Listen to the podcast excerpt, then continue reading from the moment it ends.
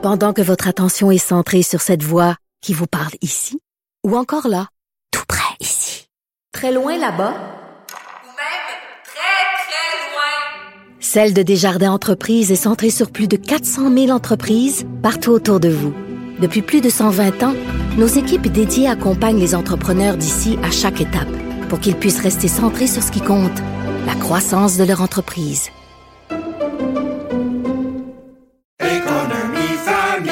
Ici Ricardo. Et Émilie, marchand d'IGA. On a envie de vous inspirer à bien manger. À moins de 5 la portion. Suffit de repérer les produits valeurs sûres et de les cuisiner avec une de nos recettes. Les valeurs sûres, c'est bien pensé, hein? Bien sûr! Détails sur IGA.net.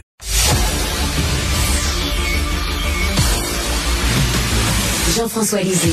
On va juste dire qu'on est d'accord. Thomas Mulcair. Je te donne 100 raison. La rencontre. C'est vraiment une gaffe majeure. Tu viens de changer de position. Ce qui est bon pour Pitou est bon pour Minou. La rencontre. Lisée. Mulcair. Alors, Jean-François, en 2014, Mme Freeland, Christopher Freeland écrivait dans le Financial Times, si des troupes russes vont plus loin que la Crimée, nous devons euh, nous préparer à répondre agressivement. Est-ce que la réponse du Canada est une réponse agressive, selon toi? Ben, elle est agressive comparée à ce qui a été fait euh, justement en Crimée en 2014 ou à, d'autres euh, moments précédemment. Je veux dire, on n'a jamais eu des sanctions économiques aussi fortes que celles qu'on a en ce moment. Évidemment, le Canada n'avance pas seul, le Canada avance groupé. Moi, je serais intéressé de savoir, lorsqu'on aura ces détails-là, euh, dans les discussions, par exemple, des ministres des Finances du G7, où est Mme Freeland, est-ce qu'elle a eu un rôle, euh, un rôle décisif? Est-ce que c'est elle qui, multipliait les, suggestions ou est-ce qu'elle était simplement euh, en attente de ce que disaient les Américains, les Français euh, ou les Britanniques? Alors, je, suppose qu'elle elle devait faire des propositions. Je suppose aussi que dans un premier temps, avant le début de l'invasion russe, quand le Canada a annoncé qu'il n'allait offrir que de l'aide humanitaire euh, aux, Ukrainiens et pas d'armes létales, euh, j'avais dit à ce moment-là, je suis pas sûr que Ron Freeland trouve ça euh, suffisant parce que c'était honteux. Franchement, les Américains avaient commencé à offrir de l'aide militaire. Le Canada ne voulait pas offrir d'aide militaire. Elle devait bien savoir que ça ne suffisait pas. Ça s'est ça s'est ça s'est mieux organisé par la suite. Et je serais très curieux de savoir si dans les discussions parce qu'on sait en ce moment à l'OTAN, à l'OTAN où est le Canada, on discute de savoir si on devrait en faire davantage. Euh, cette zone d'exclusion, on sait que l'OTAN a dit non, l'OTAN mhm. semble assez ferme, mais euh, derrière les portes closes, est-ce que Mme Freeland pousse M. Trudeau ou Mme Joly, notre ministre des Relations extérieures, à faire la proposition à l'OTAN? Parce qu'on sait qu'à l'intérieur, c'est pas unanime. Alors ça, c'est des choses qu'on saura un peu plus tard. Thomas, tu t'attends à quoi du discours de M. Zelensky aujourd'hui au Parlement canadien? Ça va secouer les députés. Euh, c'est facile d'être à Ottawa dans un des pays les plus paisibles du monde et se dire oh oui euh, il faut faut se tenir debout avec Ukraine mais quand lui va percer l'écran parce que toute autre considération à part ce type-là perce l'écran il est télégénique dans le vrai sens il sait maîtriser un caméra et un micro il va être en train de parler dans le kisser. Et le Canada a appris plein de choses dernièrement. C'est surprenant que ça a pris un événement comme ça pour que le Canadien moyen commence à se dire, hey, côté défense nationale, on fait pic-pic. C'est pitoyable. Il y a une ligne de base de 2% du PIB pour nos dépenses si on, on veut être membre du club de l'OTAN le Canada, c'est un des pires cancres de la classe. Il y a des choses comme ça, Richard, mhm. qui sont étonnantes pour le Canadien moyen d'apprendre qu'on est le pire cancre de la classe pour la production des gaz à effet de serre de tous les pays du G7, par exemple. Les, Canadiens ne le savent pas d'eux autres mêmes. on se pète les bretelles, on dit qu'on est bon. Mais là, Zelensky va venir nous parler direct dans le kisser aujourd'hui et dire, réveillez-vous, c'est le vrai monde dans lequel on vit. Tout le monde, pensait un petit peu implicitement dans le papier de Freeland euh, que tu nous as lu dans ton intro que les Russes allaient s'arrêter en Crimée. Mais si jamais c'était pas le cas, il fallait être prêt à se battre. Mais là, on a aujourd'hui appris que l'OTAN est en train d'envoyer des hauts représentants en Ukraine. Alors là, le jeu a changé. En fin de semaine, les Russes ont envoyé des douzaines de missiles cruise, des missiles croisières, des missiles qui peuvent frappé un cible avec énormément de précision, tiré à partir de bombardiers russes qui sont sortis de la Russie, mais c'est directement sur la frontière avec Pologne. Alors là, ils vont Oui. envoyer un message beaucoup plus clair. Euh, euh, Jean-François, tu veux parler de cette femme qui euh, fait montre d'un courage extraordinaire, qui a manifesté contre la guerre euh, en direct lors d'un bulletin télévisé retransmis sur la télévision russe. C'est extraordinaire. Marina Ovsianikova. Euh, donc, cette, cette femme-là, elle s'est levée un matin et elle a dit aujourd'hui, je vais poser un geste qui va être extrêmement visible. Il va probablement m'envoyer en prison pour 15 ans. M'envoyer en prison pour 15 ans et faire en sorte que je ne verrai pas mes deux enfants pendant 15 ans. Alors, cette femme de 44 ans, elle est productrice à la télé, euh, à la première chaîne euh, russe, Channel One, et au moment du, du euh, journal télévisé le plus vu en Russie, elle a, montré, on l'a vu à la télé hier, cette, euh, euh, pancarte qu'elle avait écrite elle-même qui dit euh, Arrêtez la guerre, ne croyez pas la propagande, ils vous montrent, ils vous mentent ici, les Russes contre la guerre. Alors c'est intéressant parce que elle incarne personnellement le déchirement de cette guerre.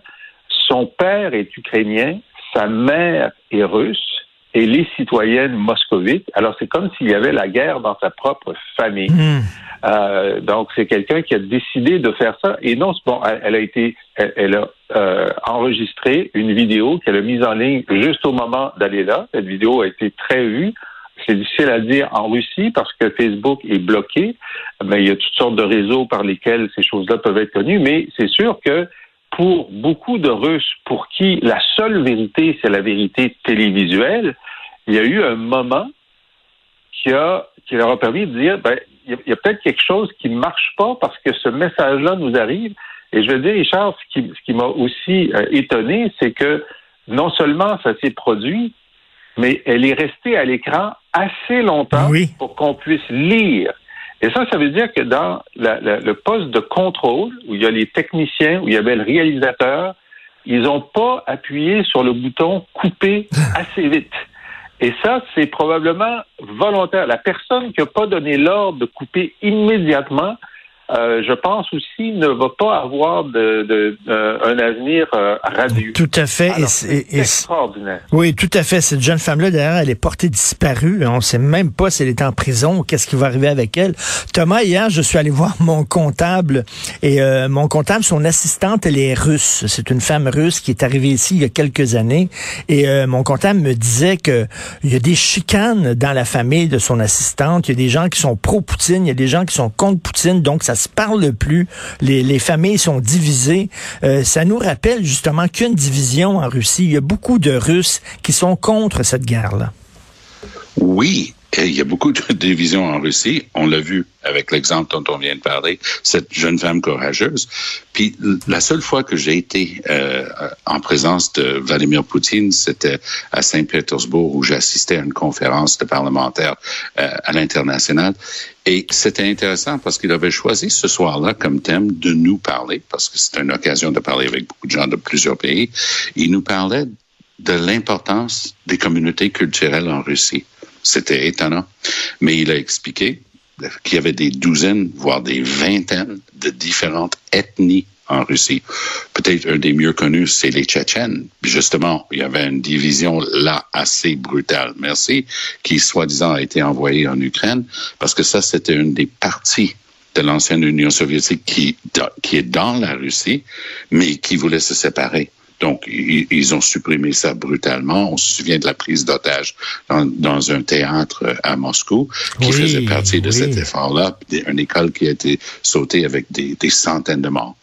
Donc, c'était intéressant, ça m'a ouvert les yeux, ça m'a forcé d'aller lire là-dessus. Puis effectivement, c'est pas juste une question de dire comme ici, tu te balades à, à Toronto, Montréal ou, ou Vancouver, tu, tu sens que tu es dans un pays d'immigration. Il y a des gens qui ils sont venus d'un peu partout dans le monde, contribuer, fonder une famille, vivre, aj ajouter leur apport à notre pays. Mais dans ces pays-là, tu vas dans les, les grandes villes, c'est largement uniforme. Mais c'est lorsque tu tu t'en vas dans différentes régions et son message c'était Ça, ça fait partie de ma réalité. Et il va envoyer un message. Lui, il considère, parce que toute velléité de penser que Crimée était le début et la fin, peut-être les deux parties de Donbass, qui est les, les parties russophones, c'était peut-être la fin de ce que voulait réellement Poutine. faut arrêter de croire ça. Poutine a été clair en ce qui lui concerne. Ukraine fait partie de la Russie. Le pays Ukraine n'existe pas et n'a jamais existé. C'est ça la base de ce qu'il est en train de faire. Il faut jamais l'oublier. Euh, rapidement, à vous deux, euh, Jean-François, le chef de police de Montréal a décidé de, de, de, a décidé de démissionner avant la fin de son mandat. Qu'est-ce que tu en penses? Ben, euh, je trouve que ça fait pas très sérieux parce qu'on a eu tellement de difficultés à avoir de la stabilité à la direction du service de police de la ville de Montréal. Euh, il est engagé dans plusieurs combats importants, dont celui de, de, de, de des, euh, des fusillades euh, et des, des, des, morts par, euh, par balle à Montréal-Nord en particulier. Euh, une, le, le, il y a le groupe Eclipse qui a été qui a été mis sur pied. Je veux dire, on va voir aujourd'hui dans la conférence de presse qui va tenir en compagnie de Valérie Plante quelles sont les raisons pour lesquelles il, je vais, je vais dire un mot euh, dur, il déserte oui. au milieu du combat. Exactement. Alors euh, est censé avoir son mandat jusqu'à la fin 2023. Alors j'espère qu'il a de bonnes raisons, euh, maladie familiale ou autre, mais euh, c'est pas, euh, ce sont des mandats lourds lorsqu'on prend la direction de services de police importants, et c'est il une obligation morale d'aller au bout de son travail. Euh, surtout lorsque, comme je l'ai dit à Montréal, on a eu un roulement beaucoup trop important à la direction du service de police. Qu'est-ce que tu en penses, Tom, rapidement? Ben, Monsieur Caron est quelqu'un avec d'excellents états de service au sein de la Sûreté du Québec, mais c'est un autre monde comme police. On a vu dans sa réaction à l'arrestation fautive de Monsieur Camara, qui s'est soldé par un règlement avec la Ville de Montréal dernièrement, mais lui, même quand ça a été avéré que c'était une fausse arrestation. Il continuait, il était devant les caméras pour dire, j'ai pas encore décidé si je m'excusais, c'est pas clair s'il a pas fait quelque chose. Ça, c'était une première faute pour moi très grave. Ça a été dénoncé par tout le monde, y compris la maire, euh, la maire de Montréal, mairesse.